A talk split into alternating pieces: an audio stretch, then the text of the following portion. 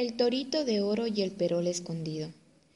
En una mañana de verano, cuando los rayos del sol iluminaban la hacienda al recreo, ocurrió un hecho increíble. Las familias, como de costumbre, iniciaban sus faenas diarias y los campesinos acudían a cumplir con sus labores domésticas. La familia Polo Espejo era dueña de la hacienda y del único establo de la provincia. Esta familia poseía un perol bañado en oro, y en él daban de comer a un toro muy especial.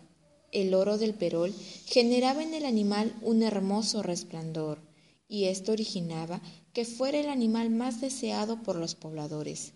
De pronto, el torito empezó a producir monedas de oro, y la familia, al ver las necesidades de su gente, decidió hacer donaciones a todo aquel que lo solicitaba.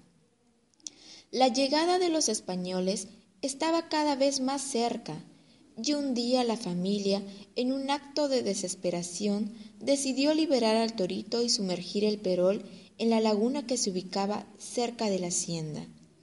A la semana siguiente, cuando el miedo ya había pasado, la familia fue en busca del perol a la laguna, pero no lo encontró, pues éste se había sumergido a causa de las constantes lluvias.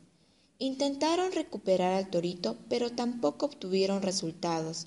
Lo único que supieron fue que había sido visto cerca de la laguna.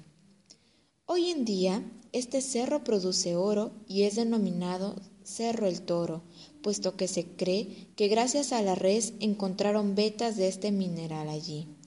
Por su parte, la laguna lleva el mismo nombre y los moradores cuentan que el animalito Suele salir por las noches a comer del perol que se esconde en la laguna. Como clara evidencia, se puede apreciar la figura de este torito en el cerro mencionado que se encuentra en la ciudad de Huamachuco.